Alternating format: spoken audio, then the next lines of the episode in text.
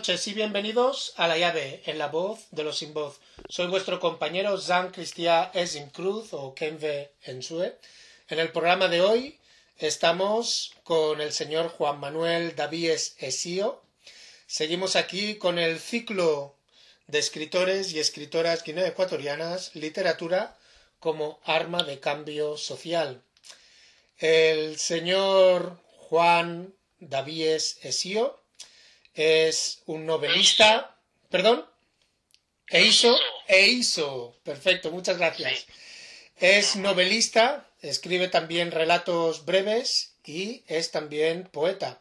Tiene varios libros que han sido publicados, como Abiomo, eh, La huida de la mamá Uro, La fábula de la guerra Ormelev, eh, Siete días en Bioko, El rincón de Polopó, Recuerdo de anteayer, Héroes, y creo que tiene usted como una trilogía, ¿no? ¿Me equivoco, Juan Davies? Hay una trilogía. No, no, es, sí, eh, es la última escalada. Ujú.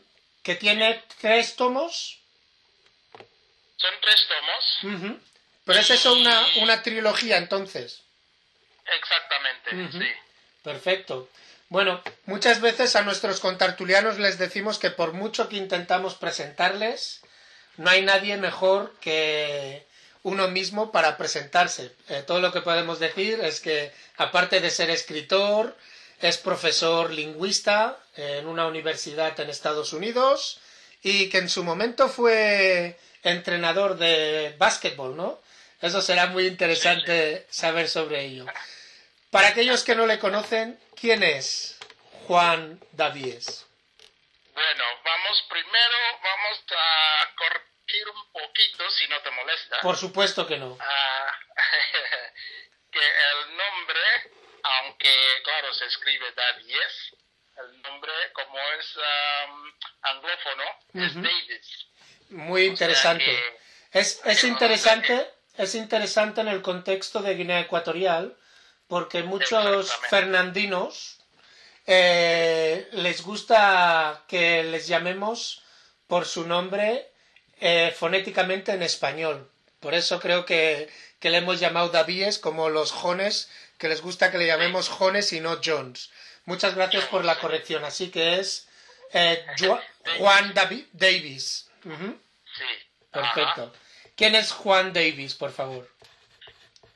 Bueno, es un guineo ecuatoriano, ya algo mayorcito, que, pues que nada, ha nacido en Lubá, que es Ujú. ah, Bioko Sur, en, en una zona de Lubá que es entonces, eh, bueno, hasta ahora creo que se llama English Mission, Mm, que ahí es donde, donde vivían más que nada los criollos ujú, a que los españoles llamaron fernandinos o criollos, que nosotros preferimos eh, ser llamados criollos.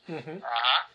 Entonces, pues de ahí nací, eh, estuve, bueno, viví ahí un par de años creo, no sé, porque de eso recuerdo muy poco. Y ya nos mudamos a lo que era antiguamente Santa Isabel, que es Malabo ahora. Y ahí es donde pasé toda mi juventud, ahí es donde estudié, hasta terminar el preuniversitario, que es cuando, tu- como no había universidades entonces, pues ah, la mayoría de nosotros teníamos que salir fuera a hacer la carrera. Entonces me fui a Madrid y ahí es donde empecé a estudiar ah, educación física. Ujú. Ah, pues en Madrid porque fui ahí para matricularme en el Instituto Nacional. Bueno, pues esto fue en la, la Complutense de Madrid, ¿no? Ujú. En la Universidad Complutense.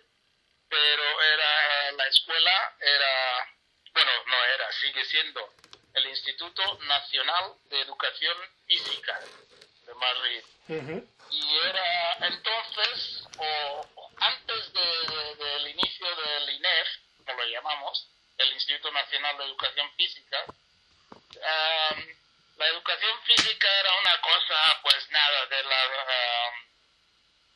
Uh, teníamos una sección que era la sección femenina y la otra era de José Antonio Primo de Rivera, una de esas uh, um, cosas de el franquismo, ¿no?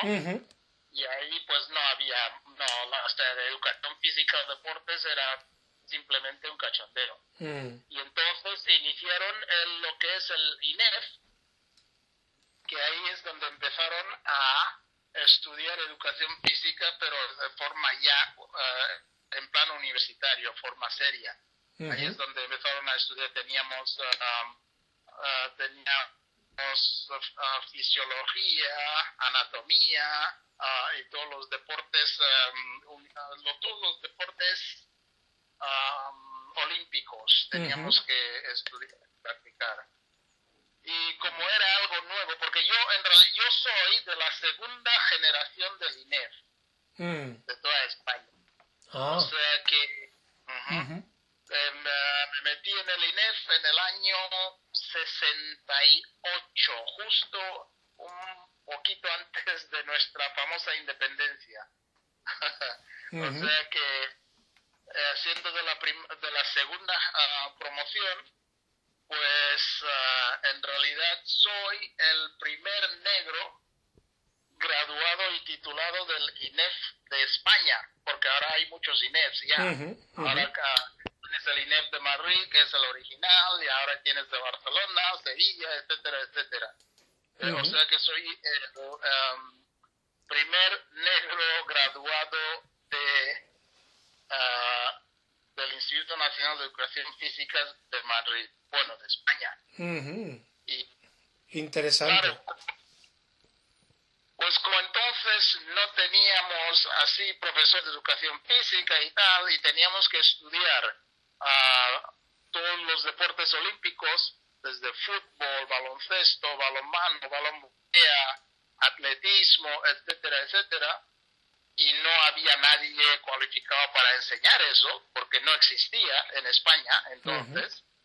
Eh, lo que hizo el INEF fue contratar para cada deporte, por Ujú. ejemplo en baloncesto, si nos centramos un poco más en baloncesto, Ujú. contrataron a, lo que hacían era contra- a- contratar a algún famoso, digamos, seleccionador o entrenador de algún equipo de la selección nacional para que fuera el profesor titular. Entonces, durante, dur- durante mi tiempo, am, teníamos ah, al profesor de fútbol, que era Villalonga, que había sido entrenador nacional de- del equipo nacional, también ha entrenado al Atlético de Madrid, él fue nuestro profesor de fútbol. En baloncesto tuvimos a Pedro Ferrandis, Ujú. que era, también había sido seleccionador por muy poco tiempo de baloncesto de la selección nacional, pero que él trabajó muchísimo tiempo, durante mucho tiempo, con el, el equipo del Real Madrid. Y su ayudante, que era Lolo Sainz, Ujú. Ese sí que me suena. Exacto, muy bien, esta vez. Entonces, Lolo Sainz, am, cuando Ferrandis am, ya se jubiló, Lolo Sainz se hizo primer entrenador del, Real, del, del primer equipo del Real Ujú. profesor de, de baloncesto del INEF. Entonces, de ahí que acabé yo con, con- en la plantilla del Real Madrid de Mm. baloncesto, porque sí, porque ellos eran mis profesores y por lo pues por lo menos parece ser que ah, les gustó mi forma de ser, eh, la forma de estudiar, de aplicarme, etcétera, etcétera. Y mientras estaba yo ahí en el INEF, Ujú. me llevaron me llevaron con ellos al ah, equipo al club al club del Real Madrid en el departamento de baloncesto Ujú. Pero como, técnico, preparador físico o como jugador. no no no no jugador nada yo no podía competir con esa gente hombre Ah. no como como éramos estábamos estu- era estudiante del INER Ujú. y entonces ya estábamos estudiando las formas ah, ah, más avanzadas de preparación física, los ah, ah, estudiamos las escuelas francesas, las escuelas suecas, escuela ah, norteamericana, etcétera, etcétera, de preparación física y de baloncesto y todo esto, pues nos y, y Saiz llevó a un alumno de la primera generación, Rafael Peiro, y a mí, que era de la segunda generación, nos llevaron a participar en la plantilla de baloncesto del Real Madrid. Entonces tenían el primer equipo, tenían el ah, equipo junior, juvenil y, nos, y nosotros, ah, además de ayudar, por ejemplo, en la preparación física, en ah, estudios estadísticos de, la- de los partidos, etcétera, etcétera, del primer equipo, ah, nos hicieron entrenadores del segundo equipo, bueno, el segundo equipo que era el equipo junior de baloncesto. Ujú. Ahí, ahí, por ejemplo, bueno, en nuestro tiempo, tú ya, tú ya no conocerás a, los- a esos jugadores. Estaba Clifford Louis, que era un ah, americano, que se nacionalizó incluso español. Ah, teníamos a Wayne Bradenberg, otro americano. Ah, había uno negro que acababa de jubilarse, ah, Aiken. Ike. Ujú. Ujú. Sí. Y, y también teníamos a Rullán, Rafael Rullán, Cristóbal, que era un, un canario, guanche. En fin, todos esos eran los jugadores. Y en el equipo junior teníamos a uno de los que también jugaba para el, el primer equipo, mm, Corbalán. Ah, ese sí que lo he oído, sí. Corbalán sí que lo he oído.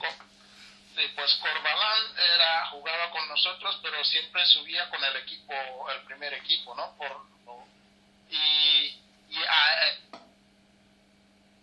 que debía tener unos 18, 19 años y estu- estudiaba medicina.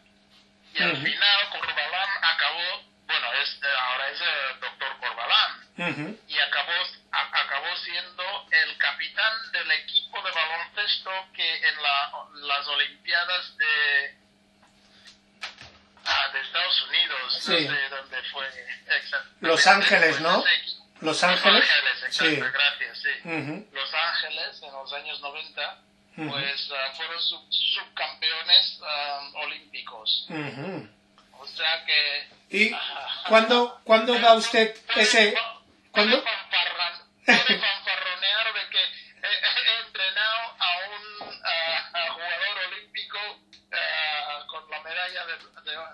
de plata. Ujú. ¿Cuándo, cuándo da usted ese, ese salto del charco que decimos en, en Occidente? Saltar el charco es irse de, de Europa a Estados Unidos. a, a Estados Unidos. Fue exactamente en el año 75, 1975. Madre mía, hace ahora 40 y, Ah, 45 años. 46. Bueno, 46 años va a hacer pronto. Se dice, se dice ah, pronto. Eh, y, y entonces usted, eh, ¿cuándo empieza a dar clases de, de lengua y literatura en Estados Unidos? Bueno, cuando llego aquí a Estados Unidos, primero no, inglés nada. Mm. o sea que cero.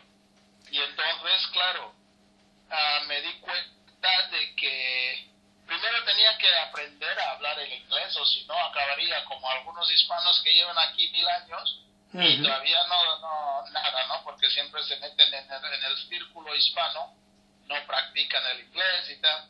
Entonces yo me di cuenta de que, oye, si quieres sobrevivir aquí, primero tienes que aprender a hablar y leer, etcétera, etcétera, el inglés.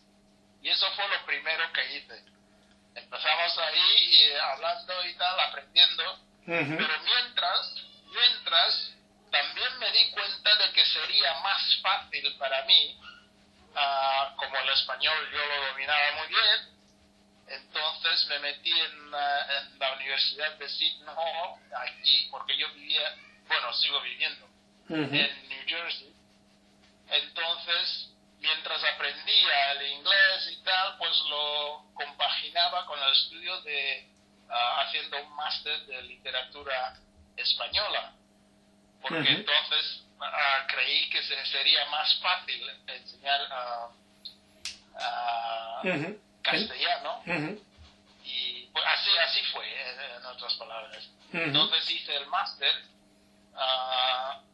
y ya busqué un trabajo como profesor de, de, español.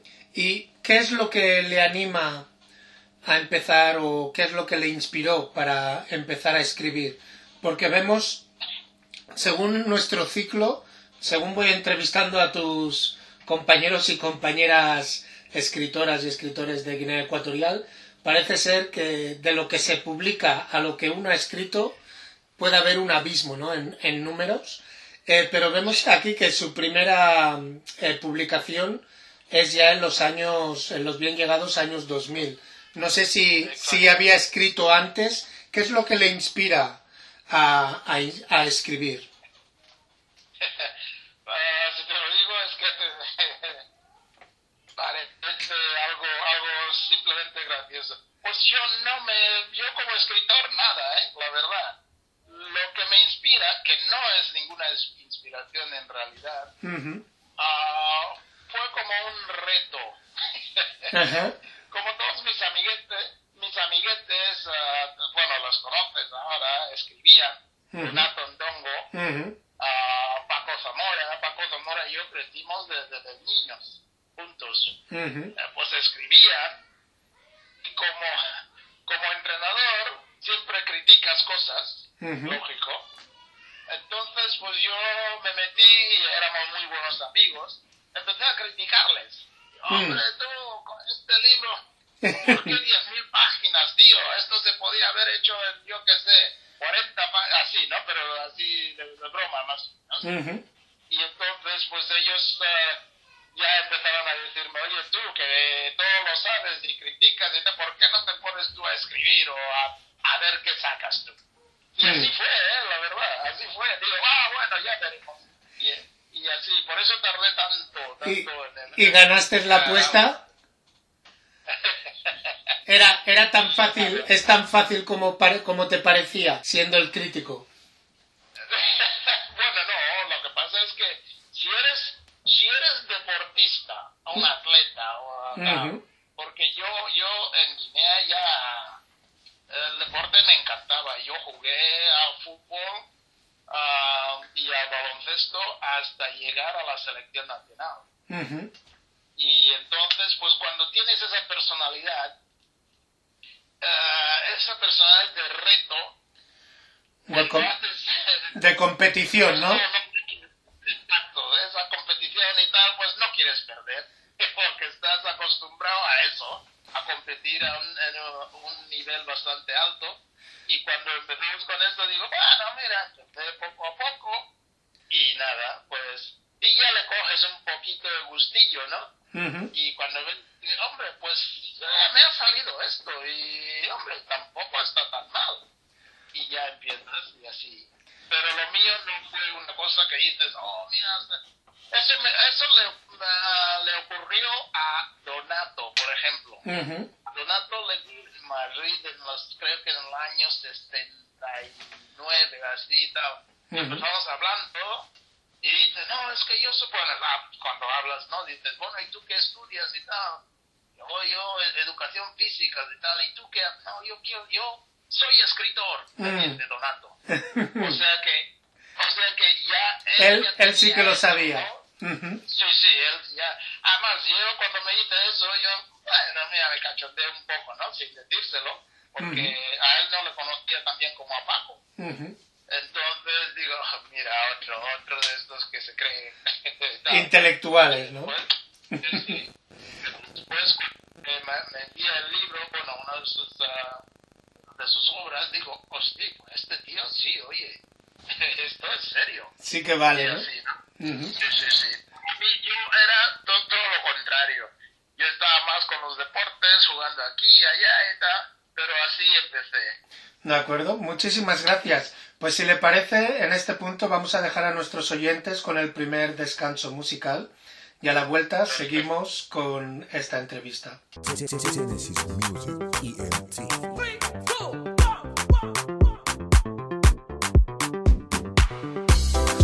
كان من جوم من فين هني قصيدة ينا ما بين قوة جون وليك متامة وسيم أنا بوانا هني دايما جنب ووك nam ya bomo man ya kot amune mina manga club na maya luga ler ya musane kabome jama saki wa boma bwana yena no wa bomo mbo tomorrow no be fine. Compostura me me digale make me confused. I think i'm myself for a loop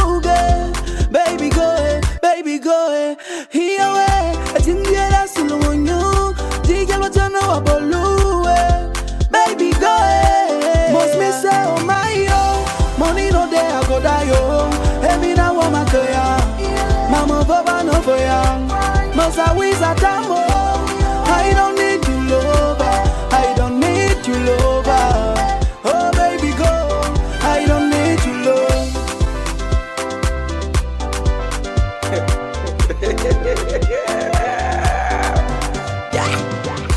And I don't recognize your mom. Baby, why you let me down? Why? Why? Edging down and gain a bomb. Make my brain go scatter. I the look before man, they chop the waka. I really love you, girl. Yeah, but you make me suffer. Hey, not correct, girl. I gon' forget you when the thing go past. Ooh, back girl. You let me quest, you got me met over. Tell your papa and your mama. Maybe I will be safe. Watching wa waka aluwe. Yeah, I will be me safe say to my baluge. yo Money no there I go die yo Every now I'm a kaya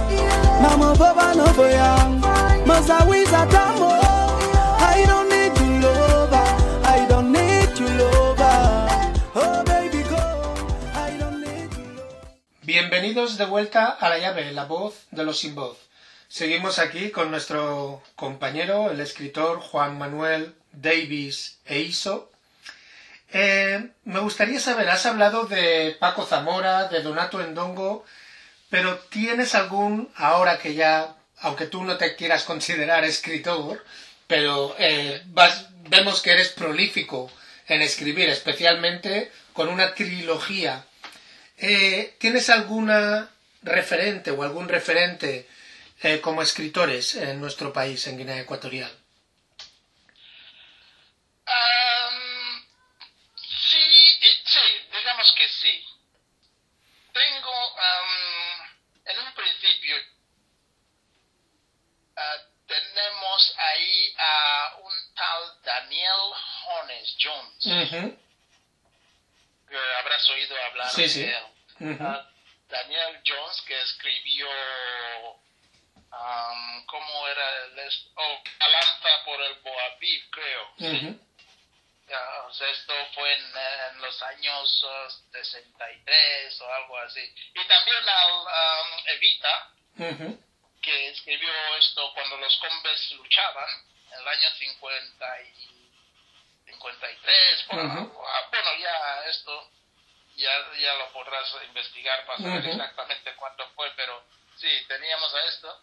Y también algo que muy, muy poca gente sabe, el padre de Paco Zamora había Ujú. escrito también, sí, tiene, tiene una, una obra así pequeña, no me acuerdo cuál es, pero sí tiene algo escrito. O sea que ya estamos hablando de generaciones, estamos hablando de los años 50 pico. Para... Y Ujú. además, además, sí, además el, el tal Daniel Jones es, sabes lo que eran los ah, criollos de entonces y tal, cada uno, pues mira, es exactamente, es el medio hermano del, del medio hermano de mi padre. Ah. O sea que podemos decir que es de la familia casi, casi. Sí, sí. Entonces, pues eso también ya, ya anima, ¿no? Cuando empiezas a ver escritores y dices, vas, vas leyendo, y dices, hombre, pues mira, este Daniel es de la familia, claro. Y nada, pues eso. Interesante. Mire, de hecho son algunos nombres que no conocía. Desde luego el padre de Paco Zamora no sabía que escribía y eh, Daniel Jones Jones eh, lo tengo de oída, pero el libro este de Lanza no, no la conocía. Lanza por Boabí. Por, por Boabí no la, no la conocía. Sí, no sé, no, no. Ya no hay ediciones. He intentado, creo que tengo una edición ya vieja y tal. He intentado sacar más ediciones y tal, pero no, es muy difícil. Bueno, habrá que mirar estos libros cómo se pueden rescatar. Eh, Exacto. A usted, de todos los estilos, vemos que hace relatos cortos, eh, hace novelas, hace poesía. Eh, ¿Cuál es el estilo literario que más le gusta? ¿Y por qué? La verdad es que ninguno. Ah, yo escribo según la inspiración. Entonces, para mí es algo extraño, porque de repente tengo una idea y digo, hombre, qué bien. Y tengo, digo, hombre, esto se puede desarrollar, tal, tal, tal. Y me meto ahí en el ordenador, empiezo a escribir y dices, pero después de no sé cuánto, miras y tal, y dices, oh, pero si solo me ha salido media página. Mm. si, sigo, si sigo así, no llego a ningún lado. Más que el Quijote de, de, de Cervantes. Mm. y entonces, pues lo dejas y de repente te salen otras ideas y vas a, a veces haces media página de esto, lo dejas ahí, sigues y otros días vas ahí y que no paras, ¿eh? Mm. Vas, pum, pum, pum, y te sale, te sale y te das cuenta, jo, si llevo 10 páginas. O sea que es así, a mí eh, es como me ocurre. Y ahora tenemos una eh, que está a punto de salir que se llama Reconciliación. ¿no? Sí. Que está a puntito de salir con suerte si el COVID y las imprentas y todo lo demás Eh, lo permite, saldrá el 2021. ¿Esta qué es? ¿Es novela? ¿Es No, es poemario? Un, pues, pues un poemario. Ujú. Y- Es un poemario. Y es, este sí, es, eh, es un poco duro. El poemario este es un poco duro porque ah, cuando hablo de reconciliación, ya sabrás más o menos de qué va, reconciliación de los pueblos Ujú. guineo-ecuatorianos. Pero, ah, claro, antes de la reconciliación uno tiene que admitir ciertos, ah, ciertos problemas, hay que admitirlos, ¿no? Entonces ahí en, en plan poesía, ahí es donde ataco a todo, a todo Dios. ¿Ataca o, o ofrece un espacio para reflexionar? No, bueno,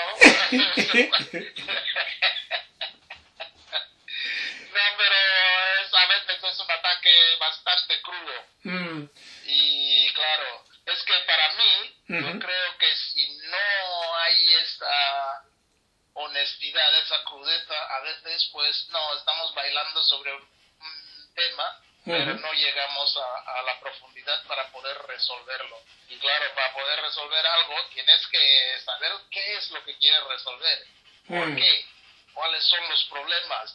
Y si vas ah, así danzando un poco aquí y allá sin intentar am, específicamente apuntarlos, pues no, las soluciones serán exactamente eso. mm. Una, otra, unas solucio- soluciones de danzas y tal, pero que no, no solucionan nada. ¿Cuál, ¿Cuál cree usted entonces que es la solución para la reconciliación de los pueblos de Guinea Ecuatorial?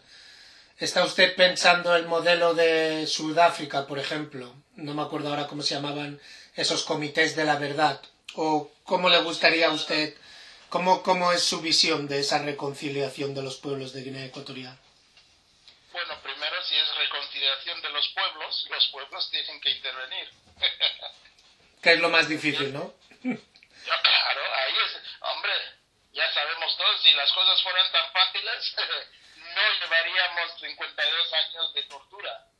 O- obviamente, ahí está la dificultad, ¿no? O Mm, sea que esto no es simple, no es sencillo.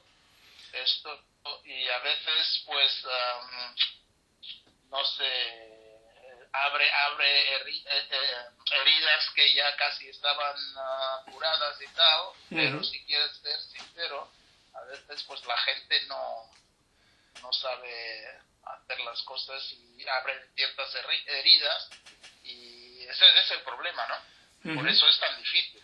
Por eso es tan difícil. Entonces, en este caso, para el, el libro de reconciliación, este poemario, la inspiración ha venido realmente de sus vivencias, eh, tanto viviendo en Guinea Ecuatorial como en la diáspora, ¿no? Como guineo ecuatoriano en la diáspora. Entiendo que tiene eh, aún bastante contacto con Guinea, ¿no? En términos de proyectos y demás. Bueno, proyectos no, toda mi familia sigue ahí. Toda la familia. Lo único tengo tengo mi un hermano mayor que está, que está en Barcelona y lleva ahí desde el año 66 o algo por el estilo. Es el único que, tengo, que somos los únicos fuera de Guinea Ecuatorial. El resto de la familia, bueno, los padres ya en paz descansen, ¿no? Pero el resto de la familia ah, siguen ahí.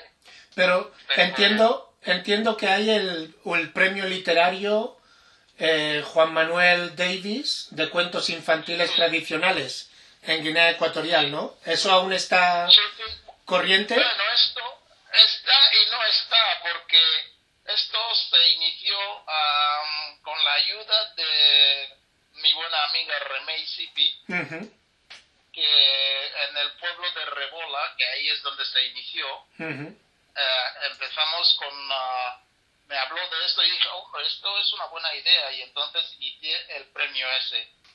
Y lo que pasa es que, bueno, tu gente, iba a decir nuestra gente, iba a decir nuestra gente, pero vamos a dejarlo así. Ah, cuando vieron que esto, pues no sé, la gente empezaba a animarse y todo, ¿eh? pues cogieron y cerraron el centro um, cultural.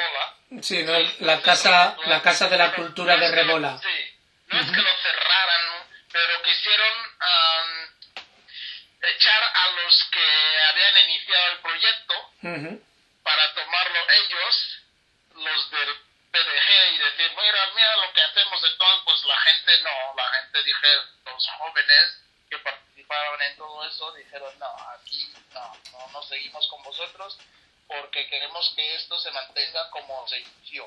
Mm. Un centro cultural, no un centro político y, todas esas tonterías. Eso, eso me lleva, me lleva a una pregunta, perdona que le corte, eh, señor Davis. Me lleva una pregunta. ¿Usted cree que la literatura, el, el arte eh, en general, está valorado en Guinea Ecuatorial, en la Guinea Ecuatorial del siglo XXI?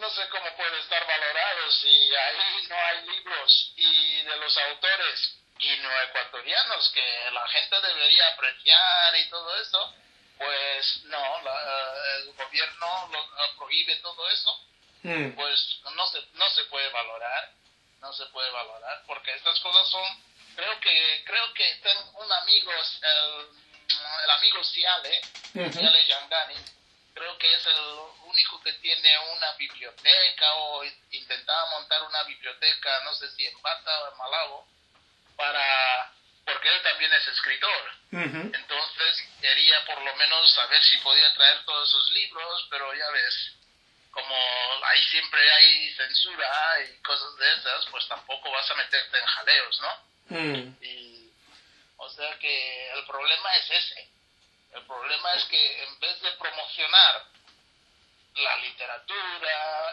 el, arte, etcétera, etcétera, pues lo persiguen. Especialmente la literatura, porque gracias a, ¿cómo se llama? Con el teatro Bocamancha, mm, no me acuerdo el nombre. Sí, Bocamancha, Locos por la Cultura. Eh, sí. El Silevo, ah, está hablando del Silevo, Recadero Silevo. Sí, se le ponga Sí, Boturu, sí. Exacto. Hombre, por lo menos están haciendo cosas, ¿no? Y lo hacen, pero que muy bien, muy bien. Y no sé, por lo, y hay algunos artistas, uh, cantantes y todo eso, y, raperos.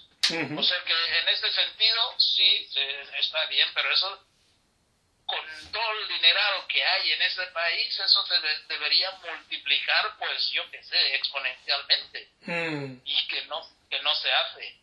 Mm. entonces, claro, cuando oyes, incluso ahora, cuando oyes hablar a un chino ecuatoriano que no ha salido, no ha tenido la oportunidad de salir de Guinea y tal, oye, ese castellano, uff, ah, te, puede romper los tímpanos, ¿eh? Mm. O sea que, claro. Y esas son cosas por, por eso, porque la gente no lee, la gente no, no se interesa en cosas en la lectura, etcétera. Pero creemos que, así como es en otros países, eh, hay un Ministerio de Cultura y hay un Ministerio de Educación que debería básicamente de hacer su trabajo, ¿no? En términos de, fomentar, de fomentar y promocionar el arte, la cultura, la escritura, la lectura y demás. Exactamente, sí, señor. De acuerdo. Muchas gracias. Si le parece, en este punto vamos a dejar a nuestros oyentes con el segundo descanso musical.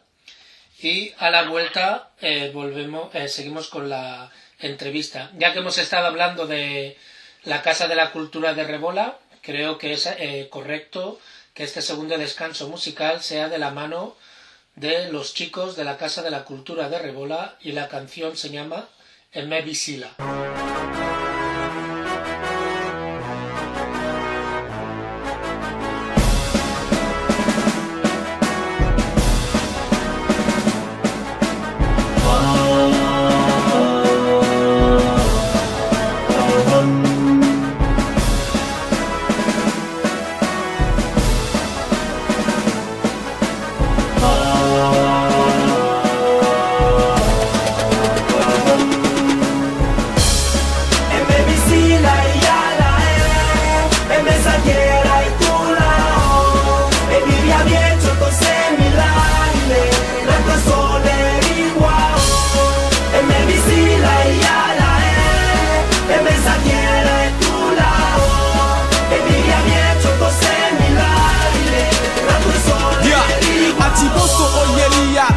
faccio babbiocco E se vuoi puoi la batta per l'arrivo la E bobe che ho, a bobe che tu è To juntare e beteba, to pito che la belle To che pigliare e bobe e ribelle E ye e we la giabola, sua bari La bolla bobe, zampaka, ureca, moca.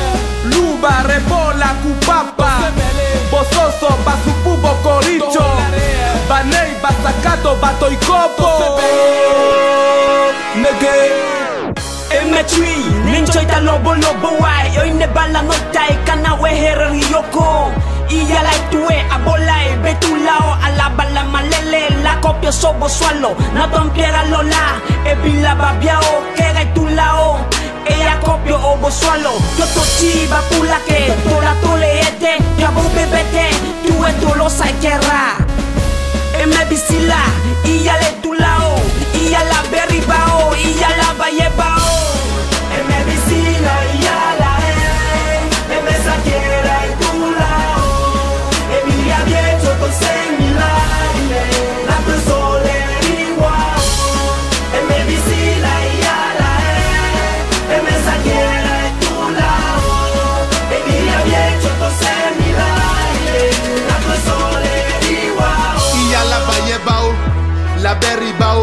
yalo lwe olwao lwe ribele.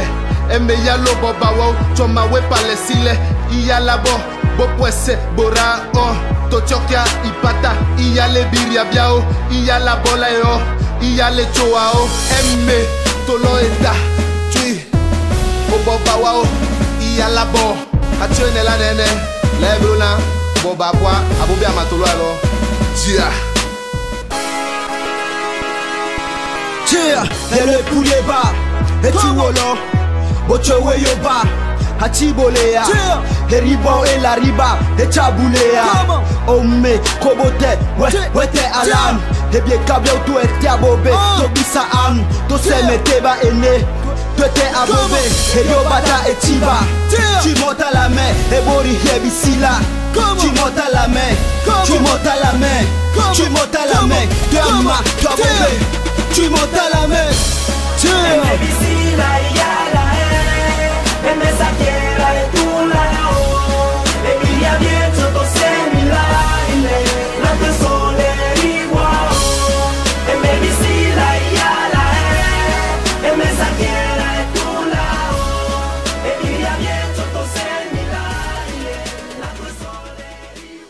Bienvenidos de vuelta a la llave, en la voz de los sin voz. Señor David Davis, sigue ahí con nosotros. Sí, joven. Perfecto, perfecto. Eh, me gustaría preguntarle ahora, de todas las obras eh, que usted ha publicado y las que le quedan por publicar, ¿cuál de ellas le costó más de escribir y cuál de ellas es su favorita y por qué? Ah, como te dije antes, Mm, no es que una me costara más o menos. Ese depen- dependía en aquel entonces de la inspiración. Y después de estar inspirado, lo que sea, pues eh, te metes a hacerlo. Y a veces, como ah, no sé, como bien recordarás, te dije, ujú, ah, crees que crees que estás muy inspirado y que vas a sacar todo y tal, y de, de repente notas que hoy, si no, me- no me ha salido ni una página siquiera. mm. Entonces, pues, ah, para mí, ¿eh? o sea, que así, me, así me salen las cosas a mí. ¿Ha habido- O sea, que no tengo, ¿Ha habido no alguna, ese- ha habido alguna de ellas que haya sido más difícil de, de acabar? O, o tenemos muchas obras de, del señor Davis en la basura? ¿Cómo, ¿Cómo ha sido ese proceso para usted? No, basura, basura no, porque lo que hago es, si no me sale, lo dejo ahí guardado. Mm, Y entonces, porque nunca sabes cuándo vas a tener la inspiración y hacia dónde te va a dirigir esa inspiración. Entonces, ah, cuando lo tengo ahí guardado y estoy, ah, de repente me sale otra, otra idea y sigo con esa idea y más tarde digo, ah, mira, pues estos, estos dos conceptos se podrían ah, unificar, ¿no? y seguir. O sea que hacía, pero tirar a la basura no creo que, no hago eso, no. Mm. Lo dejo pendiente si no puedo acabarlo entonces y a veces no lo termino, digamos en dos o tres años es cuando me viene eh, el esto y sigo, pero no, no, no, no abandono los, los De- proyectos. no. De, de todas sus obras, ¿cuál es su favorita o de cuál está más orgulloso? Bueno, orgulloso ah, del sudor que, me, que, tengo que meterle, ¿no? Pero me gusta, me gustó mucho am, Siete días en Bioko. Mm. ¿Por qué? Explíquenos Sí. por qué le gustó escribir esa, esa novela o el producto final de esa novela. Ah, me gustó porque ah, llevábamos afuera de Guinea, bueno, yo, Ujú, llevam- llevaba 33 años fuera de Guinea y, y decidí volver. Pero a la hora de volver hablé con mi, mi buen amigo Paco. Zamora y decidimos, decidimos volver juntos. Y al llegar a Malabo, que ahí estuvimos, ah, bueno, de- de- de- eh, está titulado siete días, pero son, digamos, no siete días exactos así, ¿no? Son siete aventuras que, que digamos que lo um, titulé como um, días. Entonces cuando llegamos ahí, empezamos a ver la diferencia, la, la, la gigantesca diferencia que encontramos con lo que recordábamos de estar ahí, de vivir ahí, toda nuestra juventud y todo eso. Pero una- eh, la diferencia era tan patética que, que, que, que, ah, es que dolía ver lo que, lo que estábamos viendo en Mm. comparación con lo que, en comparación que lo, ah, con lo que habíamos dejado. mm, Además fue en la época porque volvimos eh, creo que en el año 2002 o algo por eso. Mm, Sí. Y era la época, era la, la época en que, bueno, tú no sé si es, o has estado... Sí, ah, estuve, estuviste- estuve en el 2001, o sea que me acuerdo de esa época que era una especie de, de boom para algunos. Pues, o para muy pocos. Sí. Pero había, había ah, lo que más me impresionó negativamente Ujú. fue la suciedad, la Sí, sí, suciedad sí, que había.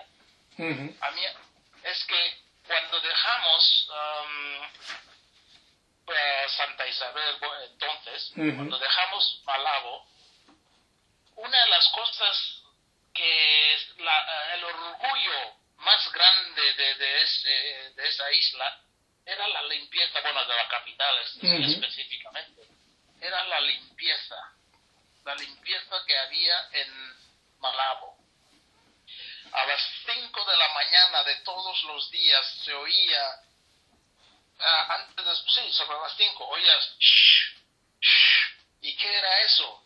Que había gente barriendo las calles cada día, cada día. Y los coches cisternas, que claro, estando ahí eh, en una zona tropical, ya sabes, el polvo y tal, cada día, dos veces al día pasaban los, los coches cisternas. O sea que era una, una belleza impresionante. La limpieza era es lo, lo que más enorgullecía a los a, a- a los isabelinos, como, como se. Ujú. a la gente de la capital. Y cuando volvimos, uff, es que te salían lágrimas de los ojos, de la, de la suciedad. Y otra cosa que, que, que además eso me lo um, apuntó.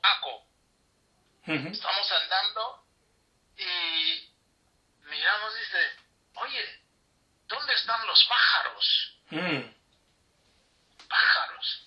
Y miro arriba, pero oye, no había árboles. mm, Habían cortado todos los árboles de, de- de la ciudad.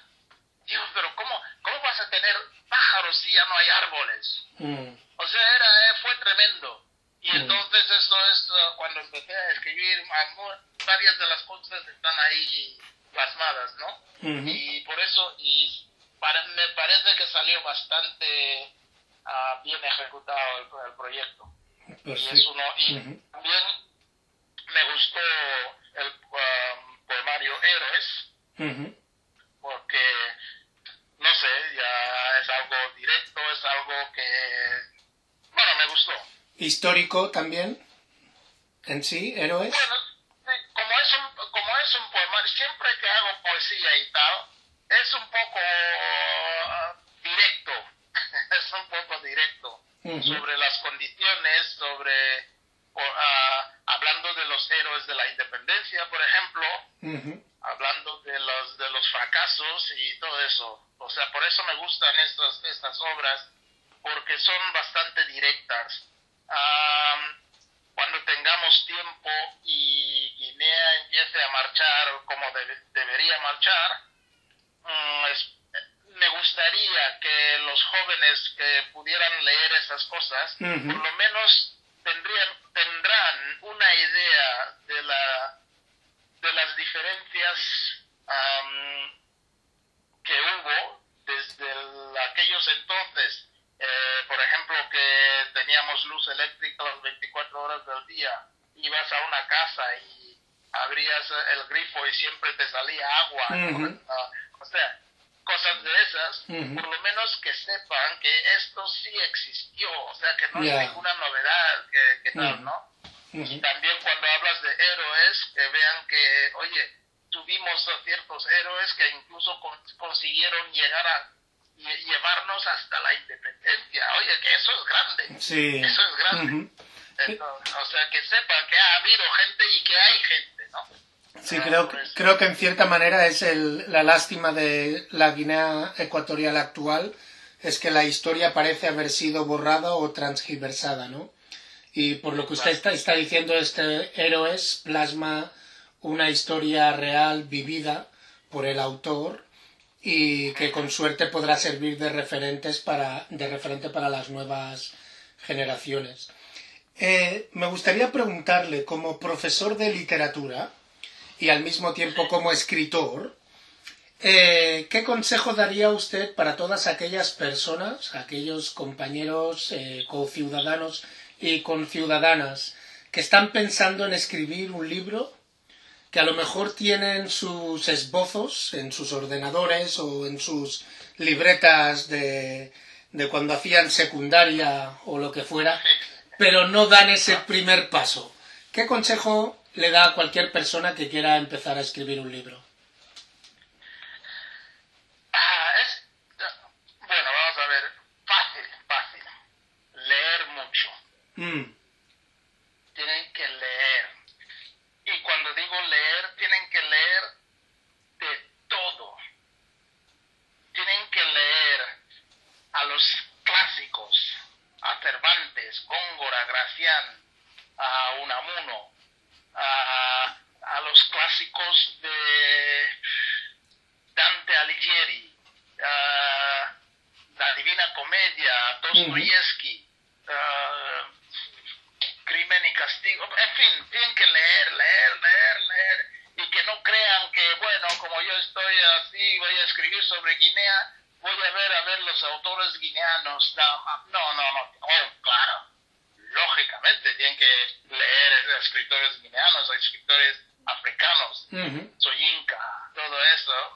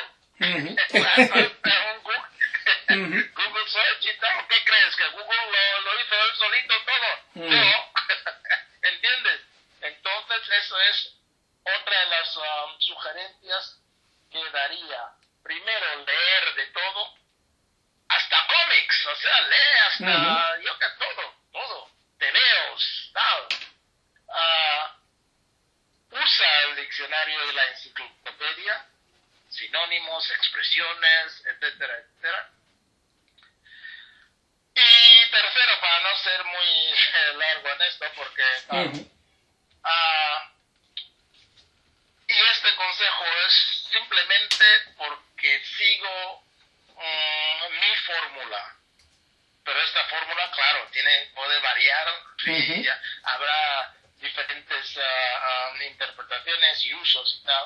Mi fórmula simplemente es no descartes nada Ujú. guárdalo, déjalo.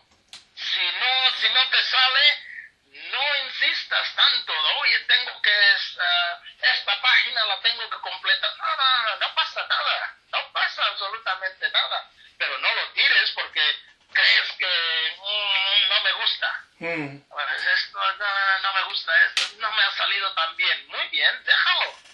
No pasa nada. Guárdalo. Algún día puedes hacer una corrección que diga, hombre, pues mira, con este pequeño toque, mira por dónde. Yo una cosa que yo quería ya abandonar o tirar y tal, mira por dónde y mira cómo me ha salido después de todo. O sea, esos son, esos son los tres puntos cardinales, diría yo, para alguien, un escritor nuevo, y, Ujú. tal, y claro, segu- según, según los dones que te da Dios, a algunos les será mucho más fácil que otros, a algunos les, les saldrá una obra más ah, mejor que otras, y, a- y no creas, y, y esto es, ujú. no sé, ley divina, una obra buena, que todo va a ser impresionante. Oye, Mm, que hay solo un Quijote, ¿eh? Cuidado. ya. y, y, y- Cervantes escribió más. Mm, O sea que, ah, no, no, no, no, no sé. sí, no hay, sigue, sigue, mm, por- sí, hay que escribir por, por placer, ¿no? Más que... exacto. Sí. Y no creo, oh, bueno, eso es seguro. No crees que vas a hacerte multimillonario escribiendo. Hombre, que, que pueda ser, ¿no? Y espero que a uno de nosotros, especialmente los jóvenes, pues que les salga un bestseller de esos que te haga multimillonario. ¿No? De los de Harry Potter, algo así, ¿no? Exacto. Eso, eso estaría bien. O sea que el- eh, los tres pasos es leer mucho, no tener miedo a utilizar el diccionario y no descartar absolutamente nada. Exacto. Volver Perfecto. cuando crees que esto no te sirve, déjalo. Ah, míralo un mes después a ver qué puedes sacar de eso y si no, pues déjalo tampoco. Tienes que descartar, no descartes nada, en otras palabras. De acuerdo. Muchísimas gracias. Si le parece, en este punto vamos a pasar al tercer descanso musical y a la vuelta entramos de lleno en la recta final de, de esta entrevista, que se nos va rápido el tiempo cuando es la conversación tan amena. Os dejamos con el tercer descanso musical y a la vuelta seguimos con esta entrevista.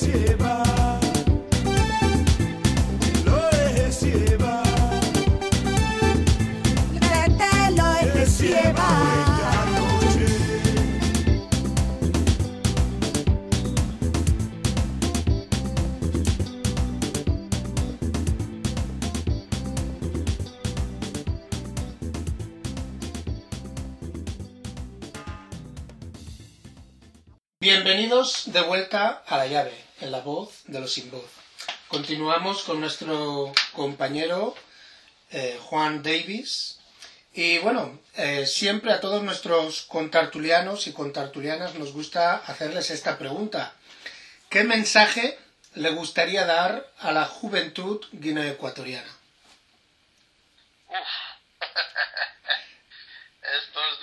Y decimos mensaje y no consejos porque creemos que ninguno es sabio suficiente o mayor suficiente como para dar consejos, pero a lo mejor un mensaje, Bueno, el mensaje es el mensaje que creo que todo el mundo ya debe conocer. mensaje es seguir, seguir adelante, un paso cada día, un paso, sin, ah, a ver cómo lo pondría yo. Ah, en otras palabras, no, no te des por vencido, tú sigue. Ah, Si tienes uh, una idea, intenta ver cómo conseguir, cómo desarrollar esa idea. Si tienes un objetivo, mm, no te dejes vencer porque ah, no haya salido lo que ah, hoy. O sea, ah, tenemos mucho más tiempo de lo que pensamos o de lo que disponemos. O sea que tranquilo, tranquilo y sigue. Perseverancia, eso es clave. Mm. Esa perseverancia tienes que seguir y, y trabajar.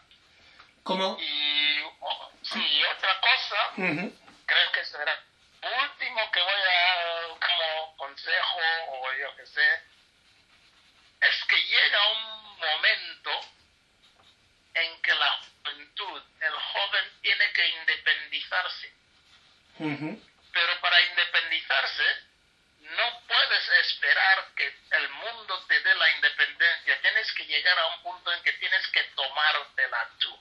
Mm. tienes tú que decir, oye, y estoy hablando eh, sobre eso, sobre este punto, molesta, no molestarme es un poco, un poco duro, ¿no? Pero cuando veo que hay cosas, ah, gente que está luchando contra una dictadura o tal, y esa gente lleva 40 años Mm. como los, los líderes de un partido. Mm. Ah, ¿No crees tú que esto es otra dictadura? Mm. ¿Entiendes? Entonces, pero lo que los jóvenes no pueden hacer es decir, bueno, yo voy a ir ahí y a ver si este señor, este mayor, ah, me va a pasar la batuta, me va a pasar... No, oye, llega un punto en que tú tienes que ir a por ese bastón. Mm. Tienes que decir, oye, muchas gracias señores, ah, nos habéis ayudado mucho, habéis ah, conseguido muchísimo y tal, pero ah, creo que nos toca ahora, nos toca ah, correr eh, nues- nuestra nuestra pista o lo que sea, ¿no? Ujú. Tomarlo ya. Ujú. Uno tiene que, no, no, no, no, lleve- hay un poco, hombre, un poco de sutileza, tampoco vas a ir ahí peleando. Pero hay Ujú. formas en que, en que tienes que ser firme. Tienes que decir, enough already. Mm. Usted, Aquí, mm, hasta aquí hemos llegado, ¿no? aquí, Y no-. Em, Una pregunta. ¿Cree usted que vamos a ver a esa juventud cogiendo la batuta en in, in our lifetime, en, en- durante nuestra vida? Seguro. Seguro. Mm, Muy Seguro. positivo. Eso, Seguro. eso está muy bien. Bueno. Pues muchísimas gracias por la entrevista. Me gustaría antes de acabar preguntarle, eh, para aquellos que estén interesados en comprar los libros, ¿dónde podrían comprarlos? ¿Dónde se pueden comprar sus libros? Ah, yo trabajo mucho con la editorial May, de Remey. Ujú. Entonces, ah, la mejor forma es dirigirse a ella. Porque ella tiene casi, bueno, toda, la mayor y mejor información. Perfecto. Tenemos sus datos, así que los vamos a poner con el anuncio del programa. Así que si nos estáis escuchando, podéis ir a nuestro YouTube, nuestro podcast o Facebook, y ahí tendréis el enlace para poder comprar los libros. Y bueno, me gustaría, ahora que le tengo así eh, eh, cogido al habla, ponerle en un compromiso y pedirle que en cuanto salga la novela de reconciliación, el poemario, perdón, que si puede ofrecernos, darnos el lujo de hacer una presentación de ese libro con usted en esta radio. Seguro, De acuerdo. seguro. Muchísimas gracias. Eh, ¿A quién cree usted que deberíamos de, de entrevistar? ¿Quién cree usted? Ya hemos, ya hemos entrevistado a Remey Sipi, eh, que la hemos nombrado merecidamente varias veces en este programa. ¿Quién cree usted que deberíamos de, de entrevistar de, entre todos los escritores y escritoras de Guinea Ecuatorial? ¿A quién pasa usted la batuta? iba a pasar la batuta, pero no sé cómo lo tomará mi buen amigo Paco, Paco Zamora. Perfecto. Yo no lo he entrevistado aún, pero lo tengo en, en la lista de los que debo de contactar. Exacto. ¿Y Donato? Donato está ya en la lista de espera. En las próximas semanas tenemos a Donato, tenemos a Eugenio Encogo, tenemos a Fumilayo Johnson Sopale, eh, tenemos también a Juan eh, Tomás de Ávila. Tomás. Ávila Laurel, sí, sí. O sea que ya tenemos a varios en el, en el tintero. Melibea... También está en el tintero, sí. Melibea y Juliana las tenemos en el tintero. Sí. Exacto. Pues, pues. Paco Zamora, Paco Zamora le pongo entonces el asterisco para asegurarme que es la persona a la que pasamos la batuta. Pues muchísimas gracias. No sé si tiene usted algún mensaje que quiere dejar para los oyentes y oyentas de la llave. Pues nada, que sigan escuchando, así este programa o este eh, va a tardar mucho más, ¿no? O sea, que tenga mucha, ma- mucha más vida, porque si la gente deja de escuchar o la gente deja de participar, pues eh, se va apagando, ¿no? Y Sí. vamos a intentar a ver si seguimos, porque estas son las cositas que necesitamos, ¿no? Necesitamos, aunque hay cositas que parecen que no, parecen uh, una migajita, pero poquito a poco, como dicen, con un granito de arena, cada uno incluye su granito de arena y cuando te das cuenta dices, oye, mira qué castillo más, más maravilloso. ¿Entiendes? Entonces eso es que sigan, que, que escuchen. Y ya sabes mi idea sobre la lectura, que oigan Radio Macuto, que escuchen y que lean. todo esto, ¿no? De Para mantener esto y que siga, que siga, porque es lo único que nos va a hacer a cambiar la situación ah, que tenemos, ¿no?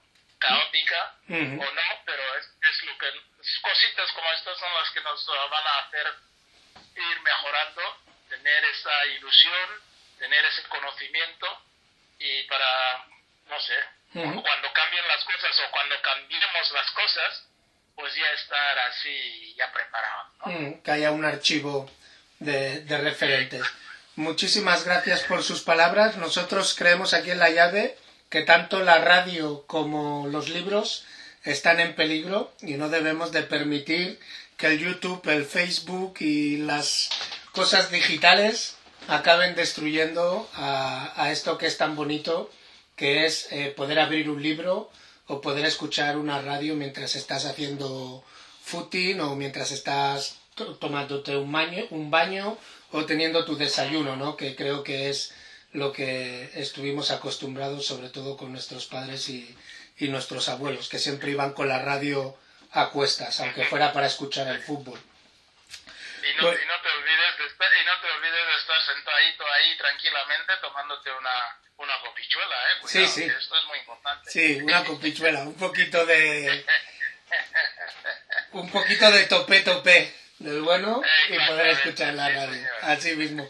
Pues muchísimas gracias, señor Davis, eh, por su tiempo. Eh, pondremos aquí los libros para aquellos que estén interesados en comprarlo y esperamos ver su publicación este año, que ni Trump ni el COVID-19 impidan que, que salga al aire.